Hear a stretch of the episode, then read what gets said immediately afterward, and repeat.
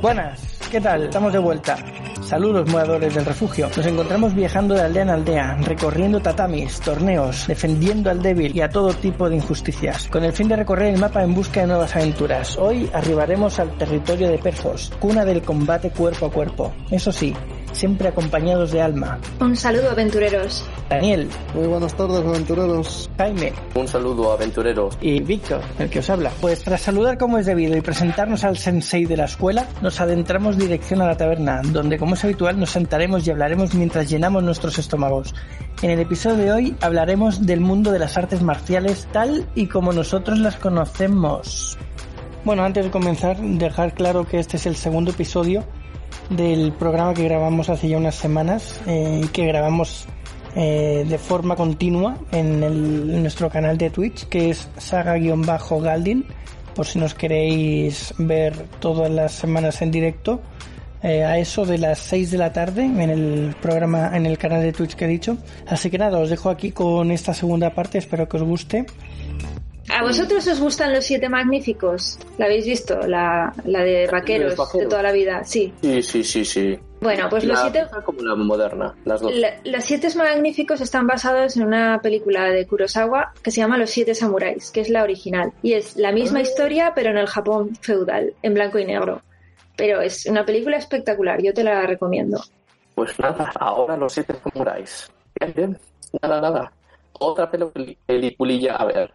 Nada. Y hablando de películas, bueno, otra que retrata perfectamente las artes marciales y que también el, el elegido puede volar es, preci- es precisamente Matrix, ¿no? O sea, esta no puede faltar en nuestras menciones, ¿no? ¿Qué opináis de Sí, ella? sí, totalmente. los hermanos que ahora son hermanas, eh, hermanos, hermanas Wachowski, bueno, una obra de lo más sensacional. Yo nunca me canso de verla, eh, bueno, quizás la primera y también la segunda, la tercera ya no tanto, quizás porque el único combate que hace Neo es el último, pero eh, los- por lo demás debo decir que la historia como se va contando, aunque debo decir que al principio no entendía nada, porque estoy hablando de que la primera vez que la vi era pues a los siete u ocho años, no entendía nada, pero lo de las escenas de los combates me parecían, me parecía que estaban muy bien hechas. Decía, "Buah, buah, ahora veo como que se duplica el tío, luego ahora el agente, el agente el Smith como que esquiva las balas, ahora le pego un puñetazo, sale despedido. Bueno, me parecía lo máximo. Era, era una cosa espectacular. Además de por el hecho de que se no solamente era un combate de, pu- de puñetazos, sino que también se sumaba el plus de disparar las armas de fuego, que era el no va más. No, os iba a leer que Ulfar nos dice que el tema es que Matrix se basa en una realidad virtual. Sí, sí, no, es, es prácticamente es el, eh, no me acuerdo ahora muy bien, pero creo recordar que efectivamente las máquinas se retrata la, un poco como Terminator, Terminator, la lucha entre las máquinas y también los seres humanos, los, las máquinas van ganando y entonces eh, estaba eh, la realidad, eh, Matrix era la realidad virtual y mm, cuando los eh, todos estos Trinity, Morfeo y todos los que habían nacido presos en el, en el mundo virtual, cuando se sentaban y les inyectaban el, ese enchufe raro, pues eh, su, gracias a su imagen real conseguían proyectar su yo digital en el mundo de Matrix. Y a raíz de eso, como vivían en una realidad que no era, eh, por así decirlo, realidad, perdonadme la redundancia, lo que pasaba es que esas normas que establecía el ordenador, el gran sistema, por así decirlo, pues al haber sido creadas por un ordenador, ese tipo de normas se podían vulnerar, como decía Morfeo. En algunos casos se podían doblar, otras veces básicamente romper. Y básicamente el primero en romperlas era Neo. Tal era su poder que, bueno, podía volar, parar las balas. El uso, el chi de Neo era tan elevado que, que podía hacer todo ese tipo de cosas. Luego es cierto que, claro, el agente Smith, debido a que, pues, que se va duplicando una y otra y otra vez, pues va ganando también ese chi, porque digamos como que va contagiando todo el sistema hasta tal punto que incluso es incluso más poderoso que Neo, ¿no? En la última batalla se manifiesta eso, que Neo, como es humano, llega un momento en que se va cansando, mientras que eh, Smith, como es un programa, nunca se cansa, él siempre va volviendo y solamente hay una forma de acabar con esa batalla, que es, nunca se supo, no quiero hacer spoiler. se supo, a ver, la que agente Smith usaba hacks, lo que se viene conociendo como hoy en día hacks. A ver, el agente Smith era un virus, se convierte en un virus. Por eso hace lo que hace. Es el COVID de Matrix y se le combate echándote gel hidroalcohólico. Eh, Matrix es, es, una buena, es una buena idea para inventar en este episodio porque es verdad que hacen uso de las artes marciales y está súper presente. De hecho, tienen muchísimos combates y muy divertidos. Ahora bien, os debo decir que las coreografías son bastante, bastante malas. Pero bueno, quitando eso, o sea, son malas desde el punto de vista marcial. Eh, como coreografía están bien y están divertidas, pero desde el punto de vista marcial, pues básicamente no saben hacer nada. Pero, pero está muy bien en cuanto a película. También es un poco estilo película china, porque está todo grabado eh, despacito, a cámara lenta, para luego ponerlo en cámara rápida eh, en, la película final. Entonces se nota, se nota ese que están contenidos un poco, que no, no están haciendo los movimientos libres. Hombre, lo que pasa es que en Matrix todo vale, porque como es una realidad virtual pueden hacer lo que les dé la gana literalmente. Sí, es cierto. Hay, bueno, básicamente, pues ese tipo de normas, pues llega un momento en que bueno, es cierto que al final eh, solamente los únicos que pueden romperlas de manera a voluntad y todas y cada una de ellas son eh, los que hemos dicho, Smith y Neo. Pero todos y cada uno de ellos tenían como la capacidad de vulnerar eh, algunas de esas normas, como por ejemplo, por ejemplo la gravedad. No sé si os acordáis que el salto de Morfeo o el salto de Trinity, el salto de Trinity y de Morfeo, pues que dan unos saltos espectaculares. Y luego, hablando de los personajes, como que cada nombre pues tenía su propio significado, ¿no? Eh, Morfeo, pues el de los sueños, ¿no? Que era siempre el maestro, la guía espiritual, eh, como que se le va apareciendo a Neo, como en los sueños, eh, porque claro, hay un momento en el que no sabes si está soñando, el tío se plantea si lo que le está pasando es real, Luego también Neo, bueno, no hay mucho más que explicar aquí. Es, sí, es, no me acuerdo muy bien cómo era el término, pero si cambias el orden de las letras, eh, es de Juan, o sea, el elegido no tiene mucho más eh, misterio. Trinity yo creo que era por dos cosas. Trinity hace referencia a Trinidad, y, y claro, son tres, Morfeo, Neo y Trinity.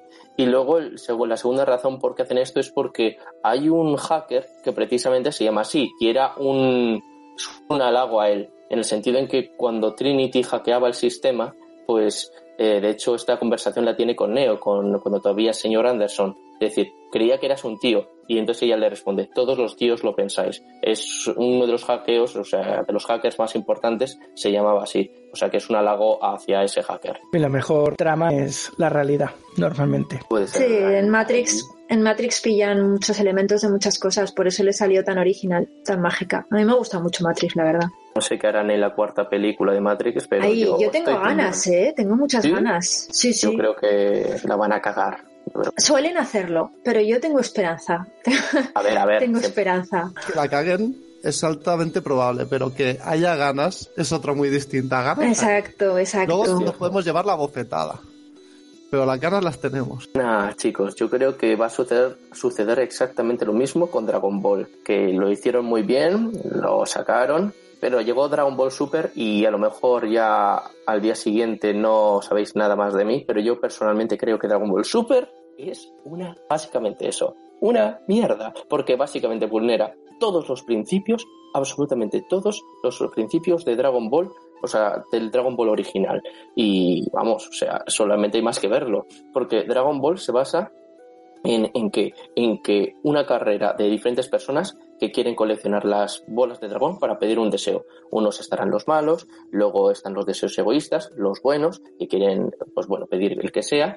Y el caso es que el principio de las bolas de dragón en el Dragon Ball Super brilla por su ausencia, porque eh, se van desarrollando torneos, que vale, que me parece muy bien, se pegan de leches, se pegan de tortas, y luego ¿Cuándo aparecen las bolas de dragón? Solamente en los últimos cinco minutos. Oye, han muerto todos, o casi todos, y dice Goku, nada chicos, no os preocupéis, reunimos las bolas de dragón y resucitamos a todo el mundo. Ya está. Esa es la única, el único protagonismo que tienen. O sea, que, o sea, que el título es por, por, simplemente por honorífico, por hacer honor al título original, pero que de bolas de dragón nada. Podrían llamarlo torneo de artes marciales. Ya está. Yo que pensaba que las bolas de dragón estaban preparadas solo para resucitar a Krillin. Joder, es verdad.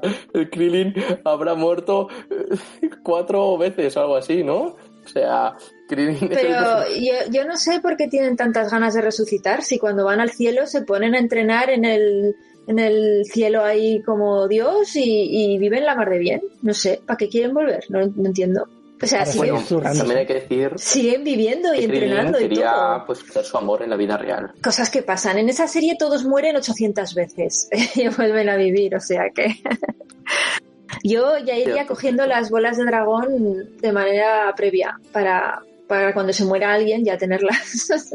Nos pregunta Eh. Ulf que si Dragon Ball Super no se supone que sigue la trama de los cómics. ¿Alguien lo sabe? Pues ahí... La verdad es que ahí no me habéis pillado. Yo de los cómics no sé dónde. por dónde se quedaron, pero. Algo ahí de lo que ha dicho Ulf que es cierto. Yo creo que sí que sigue la trama de los cómics, porque yo también lo oí, pero tampoco puedo confirmarlo 100%, Ulf. No, yo a mí me pasa exactamente lo mismo que a ti, Dani. El- a lo mejor eh, probablemente sean X porque es lo ¿cómo se llama? Pues ya todo es canon, han vuelto a la carga con todo este tema y yo creo que efectivamente pues eh, seguro que es cómic, pero el mero hecho de que sea eh, manga primero y anime después, eso no quiere decir que a lo mejor eh, sea, sea bueno. Será canon todo lo que tú quieras, pero desde mi punto de vista, Dragon Ball Super, pues no, no sé, no sé cómo explicarlo, que no estoy diciendo que no tenga cosas buenas. Es cierto que tiene, de hecho yo a veces he visto algún que otro capítulo y la verdad es que me ha gustado. Pero primero tenemos el hecho de lo que yo he dicho. Los principios han sido vulnerados. Segundo, el tema de las transformaciones. El Super Saiyan rojo, bueno, yo es el God rojo ese azul, eh, o y el azul, bueno, esos dos, bueno, me parecen asquerosos, básicamente. Jaime, estoy de acuerdo contigo, pero seamos sinceros, el tema de las bolas de dragón dejó de coger protagonismo desde que acaba la saga de Freezer. Es que Ya con Cell- cosa. No hay protagonismo con las bolas de dragón, con Majin Buu tampoco. Ya, sí, es cierto. Pero es que hay una cosa. Es- que te- ya las bolas de dragón, la saga de cuando Goku es niño, sí que está muy centrada en eso, en el mundo de las bolas de dragón, en que unos las quieren coger para unas cosas, otros las quieren coger para otras. Intentan recoger un poco esa esencia, quizá cuando tienen que ir a Namak a buscar las otras bolas. Pero realmente, eh, a mitad de saga de Dragon Ball Z, las bolas de dragón dejan de tener ese protagonismo. Ya se centran más en, en Goku. Goku y todos sus amigos. O sea, ya la serie pasó a coger el rol de que se llamaba Bola de Dragón porque así fue su origen, que empieza con eso. Se crea el mundo de Goku, sus amigos, su- sus enemigos y demás, pero ya la trama sigue a partir de esos personajes. Ya, ya se descentra de lo que son las bolas de dragón que siguen existiendo y van saliendo allí para recordarlo. Pero ya no es la trama principal de- de- desde Freezer. Es que esa es la, esa es la cuestión. Freezer era el, precisamente el último villano de Dragon Ball Z. Supuestamente iban a acabarlo ahí. Es decir, que Freezer era el último villano. Pero claro, es lo de siempre. Le vieron que la cosa molaba, ¿no? Y empezaron a seguir explotando eh, la mina. Pero cuando llegó la saga androide, quizás por esa, quizás la saga androide yo la puedo perdonar un poco más porque en la saga androide reviven a un enemigo del pasado de Goku, que es eh, el ejército de la cinta roja. Este ejército, pues si os recordáis, si recordáis bien, pues fue derrotado en su momento cuando Goku era pequeño. Y entonces uno de los científicos, que era el doctor Maquijero, pues no aceptaba eso y fue poco a poco eh, grabando todos los movimientos eh, y de Goku y de todos los entes eh, participantes de- del torneo de artes marciales, ya sean sus amigos, enemigos. De esa manera, todos los androides tenían en su cabeza toda la información necesaria para, eh, para destruirles, lo cual está muy bien, o sea, tiene, está muy bien explicado. Quizá por esa razón, ahí lo de las bolas de dragón, el hecho de que estén en un segundo plano, quizás eso yo lo puedo perdonar porque eh, aquí es lo que os he dicho, se basa más en la venganza de un, del doctor, del científico loco que quiere destruir a todo, pues a Goku y a todo ser que le quiera proteger bueno, la cantidad de androides que crea son enormes, o sea, bueno, son muchísimos, con capacidades de lo más destructivas. Y bueno, luego llegó la saga de Majin Buu y ahí efectivamente yo creo que, no sé, ya se les va un poco de las manos. Pues bueno, también es cierto que... La de los androides es recoger un enemigo que salió en el mundo creado ya alrededor de Goku. Es lo mismo que pasa luego, pues se centran en si que Son Gohan ya puede destruir a, a, a Cell. Eh, luego Majin Buu tienen ya se centran en Goku, sus amigos, sus hijos, su todo el mundo en torno a, a la Tierra con los personajes que se han ido introduciendo en las sagas anteriores. Tú puedes perdonar lo de la saga de los androides porque recuperaron un enemigo, sí, pero ya no es las bolas de dragón sí que pueden haber recuperado un enemigo, pero ya no es, se centran en el mundo que han creado y en los personajes que había en él o hay en él. Eso, eso es verdad. Y hablando de, mira, has tocado un personaje que a mí me gusta mucho, pero luego acabó siendo la gran decepción, que es Son Goanda. Yo, francamente, en mi opinión, creo que es el personaje que tenía más potencial de todo, de toda la saga. Eso sí, vamos, yo creo que es el personaje más aprovechado de todo, de toda la serie de Bola de Dragón. Porque de pequeño nos lo pusieron, ah, tiene, tiene poderes tal, no, ni su padre podría igualar ese nivel de ki. Pues nada, oye, llegó justo después de la saga de Célula, nunca más se supo. Nunca más se supo de él. O sea, realmente, ¿quién Son Wanda? ¿Cuál es la función que cuál es la función que cumple en toda la serie? Yo creo que si le haces esta pregunta a cualquiera, nadie te lo sabe responder, porque los demás sabes quién es cuál, sabes qué es qué, función cumple cada uno. Por ejemplo, Goku, eterno protagonista. Eh, Krillin, el eterno amigo que siempre acompaña al protagonista, al héroe. Luego Vegeta, es, es archienemigo y también amigo de Goku. Eh, Piccolo, maestro. Bueno, vamos, podríamos seguir todos y cada uno de ellos tiene su función. Ahora, preguntas por Gohan. ¿Quién era ese? No tengo ni idea. ¿Ese es el que no quería luchar? Exacto, bien, efectivamente, ese idiota que no quería luchar. Bueno, pero es que cada uno, pues, cada uno tiene sus prioridades en la vida. aunque era muy poderoso, no tenía ganas de dar palos, ya está. Ah, pero, pero si es que no. Claro, claro. sí, pero es que no está. Cumplir su sueño, vamos a llamarlo que tampoco también es un sueño que viene un poco infundido por su madre, que siempre le exigía que estudiase, estudiase, estudiase. Y también yo creo que a todo el mundo quería a Goku. ¿vale? Y todos, tú que dices, todos tienen su papel y todos tienen su tal. Por mucho que te gustara Krillin, Krillin va perdiendo fuelle. Por mucho que te gustara mm, Piccolo va perdiendo fuelle. Al principio era un super aliado, luego ya empieza a pasar más a segundo plano.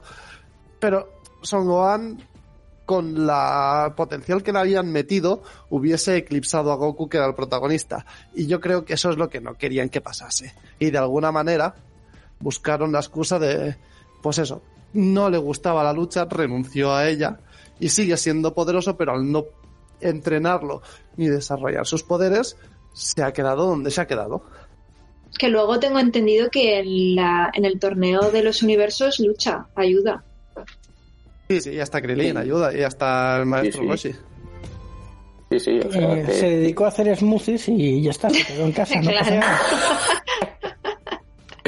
Había que alimentar al resto de, de superhéroes. rico, rico. Que Gohan superase a Goku porque hubiese ya dejado de ser protagonista del que era el protagonista.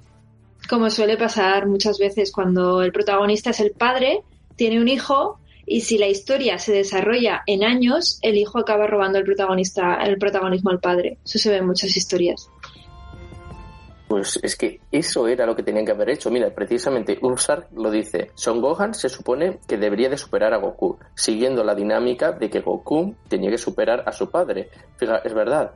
El padre de Goku era Bardock. Bardock pues fue superado en su día por Goku. Y luego tenemos a Gohan. que supuestamente tenía que ser el siguiente elegido, por si queremos llamarlo así. O sea, tenía que recoger el testigo de su padre. Yo personalmente, el final, o sea, en la manera en que como acaba la saga de Zelda, me encanta, porque digo yo, ya está. Goku le pasa el testigo a Gohan, ahora Gohan es, es su turno, pero nada, no señor. Una grandísima decepción. Una decepción. Lo más lamentable. ¿Pero por qué? Goku es. O sea, Gohan es medio Saiyajin, medio humano. Entonces. Sí, Goku supera a Bardock. Pero ya la otra parte de Gohan es, no es Saiyajin puro. Entonces, a lo mejor no tiene por qué llegar a superar a su padre. Que en potencial lo tiene. Lo que él no quiere desarrollarlo porque él es terrícola también y quiere vivir una vida más normal.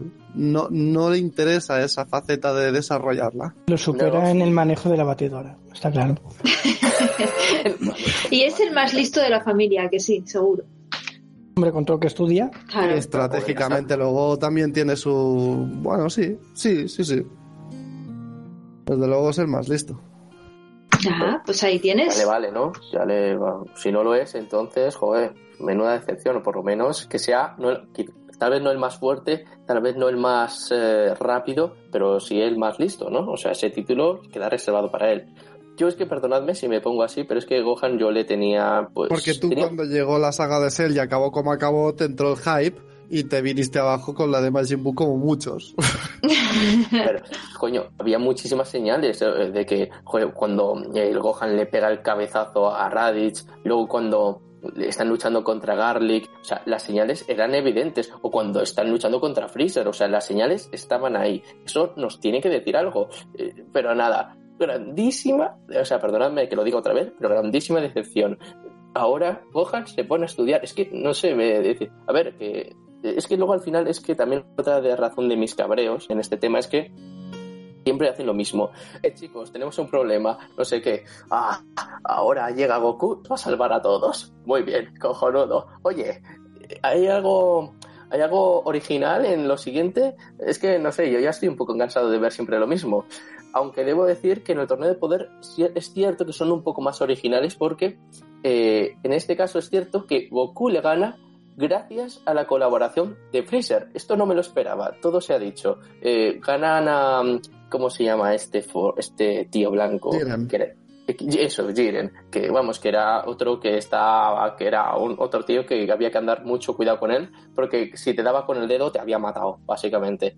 El caso es que ahí ese, ese punto reconozco que no me lo esperaba y me, y me gustó mucho, porque siempre es lo, es lo de siempre. Ahora Vegeta y Goku van a colaborar de manera conjunta para derrotar al villano. Goku ganará tiempo gracias... No, Vegeta hará que Goku gane tiempo y le hará la famosa eh, Genki Dama, o la Genki, como quieras llamarlo, y Tachan lo ha matado. Increíble, un final épico, allá donde los haya. Muy bien. Pues lo que dice Ulf es lo que estábamos comentando. Gohan tiene un potencial oculto que desde pequeño se le va, pega una paliza a Raditz, se enfrenta a Freezer de igual a igual más que otros y derrota a Cell con una sola mano. Pero, como bien he dicho, es medio terrícola, eh, se influencia por querer tener una vida normal en la Tierra y deja de desarrollar ese potencial. No es que no lo tenga. De hecho, en la saga de Majin Buu quieren hacer como el inciso cuando los dioses le quieren despertar el potencial porque lo tiene y le quieren despertar ese poder oculto que tiene que él no ha ido desarrollando de manera de utilizar atajos en vez de entrenar se lo quieren despertar utilizando atajos porque lo sigue teniendo pero él sigue sin querer desarrollarlo él quiere tener una vida normal no como Goku o Vegeta que están todo el día entrenando para superarse Sí, de hecho es una cosa que precisamente ahora mismo Ulfsar decía en el chat, que lo que pasa que Gohan es influenciable por el hecho de que ha nacido en la Tierra con todo lo que eso conlleva. Y justo lo que tú decías, por esa razón quizás decide no luchar. Eh, pero también si leemos el otro, el anterior comentario, también Gohan para no ser Saiyajin puro, le mete una buena paliza al hermano de Goku, que se llama Raditz, y luego a célula, a, gana a perfecto con una mano. Eso también es cierto, esto ya nos tiene que decir algo, que, o sea, a pesar de que Gohan tal, pues por esa razón es lo que me mosquea un poco, porque Gohan tenía mucho potencial, yo que sé, y si tenía mucha ira o no sabes aprovecharlo, pues oye, siempre se puede pasar al lado oscuro de la fuerza y ya está, o sea, no hay problema. Luego resucitan a Goku para... Ahí sí que estaría bien una historia, ¿no? O sea, yo creo que ahí hay material, ¿eh? Ahí hay material, tal vez no. A lo mejor estés de acuerdo conmigo. Y a lo mejor decís, este tío se ha fumado algo, vamos a dejarle cinco minutos sin amigo porque no para de dar el coñazo. no, no, yo lo que, lo que tengo claro es que tenemos un episodio de cosas de artes marciales y otro entero solo de, de, bola de dragón. Bueno, debemos decir que bola de dragón pega dentro de artes marciales, porque realmente están todo el rato dándose de palos. Entraría dentro de la sección de anime, manga de, de, artes marciales. Están los torneos de artes marciales, se celebran torneos de artes marciales, que son los que participa. Que a mí era la, la, parte que más me gustaba, cuando había torneos. Cuando empezaban a pegarse ahí 800 capítulos con los malos, tendía a aburrirme, pero cuando venían los torneos me gustaba. Lo mejor era el medidor de fuerza. Y era muy fan de Satán. ¿Satán? Sí. sí. Bueno, a ver, tenía sus momentos, ¿vale? Es muy no, majo. No, no, sí, o sea, tenía sus momentos graciosos, lo reconozco. De hecho, cuando va a luchar contra Célula, el tío cuando coge las vigas, ¡yo! He, roto todas menos una. ¿Y qué es lo que dice? Observa estas, estas vigas, Célula. Así es como acabarás. Y es que, que, no me acuerdo qué decía Célula diciendo, este tío es un idiota, o no sé qué dice, pero, pero vamos que sí, sí. Satán, reconozco que a mí de pequeño me, me ponía súper nervioso, lo consideraba un imbécil absoluto quizás lo siga pensando un poco ahora es también. El pero humano que... del mundo Dragon Ball que tiene más suerte en el mundo. ¿Qué, ¿Qué? Están todos los fregados y sobrevive a todos. Es el ser humano con mayor suerte del universo. Sí, eso es Total, verdad. total. Y además siempre queda como el mejor luchador de todos. Correcto, también. Está también. en el sitio adecuado, en el momento adecuado y lo utiliza muy bien. Lo dicho, sí, es el más suertudo de todo el universo.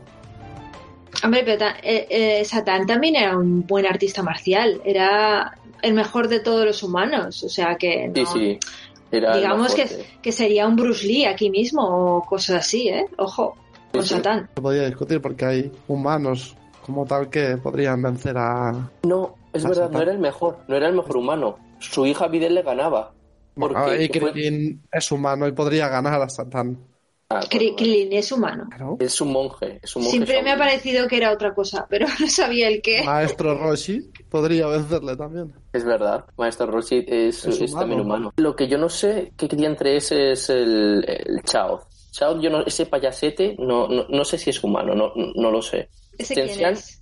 ¿Quién es el de- ya se ha, se Ah, ha el pa- ah, sí, corroborado sí, sí, vale, vale. que no es humano. Tensian se ha corroborado, se ha corroborado que no es humano, pero Aoth, el payasete este, que por cierto tuvo su momento de gloria en la saga de los Saiyajin, ya nunca más se supo de él, por cierto, tuvo su momento de gloria, autodestruyéndose, que por supuesto no sirvió para nada, eh, pero no, yo no sé qué es ese, yo no sé si es un humano o no sé. Bueno, pero eso ya entra dentro del mundo fantasía dentro del anime. Pilaf también está por ahí. Eh, ya es dentro de Sí, ese sí. mundo había personajes muy variopintos también, ¿eh? Luego mira otro humano, Yamcha. Yamcha también eh, con sus colmillos de lobo. el- era así, ¿no? El Sega Rufuken. No, no, ya no me acuerdo cómo se llamaba. El, pero no, no, pero hay que reconocer que las artes marciales, fíjate tú, soy un, un poco friki, no voy a decir friki porque ya, si, si fuera friki verdadero me habría visto todo, no es verdad, pero sí que es cierto que era un poco friki, que me aprendí los nombres de las primeras técnicas del Dragon Ball primero, y, y había unas, y bueno, no sé si os acordáis de los nombres, que eran muy parecidos, el famoso eh, Sansoken, el Taioken, el Kaikosen, y luego el Kaioken. O sea, que es que eran, era, eran todo, todas eran muy parecidas. Y a menudo la gente los confunde, pero no, pero son cosas distintas. Os sin saber ¿Habrá son. alguna técnica marcial real que tenga algún sinónimo a la de allí? De, de algún sitio sacarían la idea para llamarlas así de esta manera tan parecida. Sí, no sé. El, la verdad es que mm, no sé si os acordáis eh, de cuál era cada una. Bueno, Kaioken era fácil de acordarse, la tiene Goku, la, aprende en este, en el planeta norte, cuando muere. El Taioken, sí creo, creo recordar que era la técnica de esta tensión de que era deslumbrar, eh, te cegaba. Esta técnica era muy buena tanto para huir como a lo mejor para combatir. Ciegas al enemigo y le puedes dar un buen golpe. Eh, luego también tenemos el Sansoken, que era como que tu imagen se replicaba, creabas como varios, tu, como tu imagen se replicaba varias veces y era también bastante útil, salvo ya llegaba un momento que esa técnica no funcionaba por el hecho de que si tu enemigo podía rastrear tu ki, entonces esta técnica solamente, o sea, lo único que conseguías era que te golpeasen en la cara. Y la última era el, ya no me acuerdo. Ah, el Kaikosen. El Kaikosen era como lo, lo, tienen los individuos como Freezer, Piccolo y Guldo, que podían paralizarte. Era como una especie de energía eh, o rayo que te lanzaban y te dejaban paralizado. Eso era un poco el Kaikosen. No sé si vosotros sabéis más parte de la Kame Kameha. Creo que aquí eres el maestro del Dragon Ball, ¿eh? No sé. No, no, no sabría si Dani te va mucho a la zaga o incluso está reservándose conocimiento para, para no parecer aquí el boss, pero así en principio diría que sí. no sé, no, o sea, a ver. Yo es que simplemente era. A ver, estas técnicas son las iniciales, ¿eh? luego las van, luego las siguientes, a lo mejor tú, Dani, has visto más de los últimos capítulos y ahí sabes más de, ese tipo de técnicas. Yo, por ejemplo, de los últimos capítulos de Dragon Ball Super, como ya he dicho, eh, no sé, no sé gran cosa. No sé si de ahí de las artes marciales tienes algo que contarnos. Mm, no, a ver, como técnicas no, tampoco vamos a entrar en detalles de todo lo que se utilizan de técnicas, porque a partir de ya de Dragon Ball Z dejan de ser ya más artes marciales, nos iríamos ya más a a fantasía y ataques el Taioken que tú has mencionado se utiliza, el Kaioken se vuelve a utilizar en en el torneo de la fuerza porque lo mezcla con el Super Saiyajin Blue. Cierto. Pero pero tampoco recuerdo los nombres de las tácticas, porque básicamente la que ya se queda es el Kamehameha. Sí, el Kamehameha, sí, justo. El Kamehameha que hay muchas versiones del Kamehameha, del Kamehameha, el Kamehameha, el Kamehameha instantáneo, el Kamehameha furioso, Super Kamehameha, Kamehameha por 10, bueno, te, te puedes volver loco. Era, era una locura dentro de Kamehameha. Y, otra transformación, bueno, era transformación, me equivoco. Otra técnica que es así que reconozco que me encantó dentro de Dragon Ball Super, el Ultra Instinto, o sea, aplastante. Es una transformación. Ahí ¿Ah, entramos entre el Saiyajin God, el Saiyajin Blue, el Saiyajin con Kaioken y el Ultra Instinto. Esa, eso, eso molaba, ¿no? O sea, que te podías mover justo en el momento oportuno. eres intocable. Pues... Eh, os comentaré la curiosidad y es que el Kamehameha que estáis comentando es el nombre de un monarca hawaiano que unificó Hawái allí por el 1800 y pico. ya está. Madre mía. En serio, sí. Joder. Bueno, yo creo que después de este gran dato y viendo que se nos está comiendo el tiempo, yo creo que es buen momento para ir dejándolo. Así que... Y tras tanta charla y llenar nuestros estómagos de deliciosa comida y bebida, Saldremos del tatami en busca de alguna otra aventura, pero no antes de deciros alguna de nuestras redes sociales y el email para contactarnos. refugioelaventurero.com es donde podréis eh, escribirnos para darnos ideas de nuevos temas, si queréis participar, los queréis saludar o lo que sea. Nos podéis contactar por aquí por refugioelaventurero.com. Después Alma tiene su Facebook, la podéis encontrar como arroba Alma Herrera. me tiene su Instagram que es arroba J Grau, varón con B. Y tanto a Daniel como a mí nos podéis encontrar como arroba saga Galdin en cualquiera de las redes sociales. Muchas gracias por escucharnos y nos vemos pronto en el siguiente programa de Refugio del Aventurero. Acordaos de cerrar la puerta al salir que hace frío, y más hoy, que está lloviendo, granizando y demás. Y nada, buen viaje, aventureros. Un buen viaje, aventureros, y que paséis una semana, pues lo mejor que se pueda. Muy buen viaje, aventureros, ir con cuidado en el camino. Buen viaje, aventureros, y mucho cuidado con Alma, porque tiene cinturón negro de Kung Fu y también Mucho cuidadito conmigo. es mentira, ¿eh? te puede meter la leche y te mata.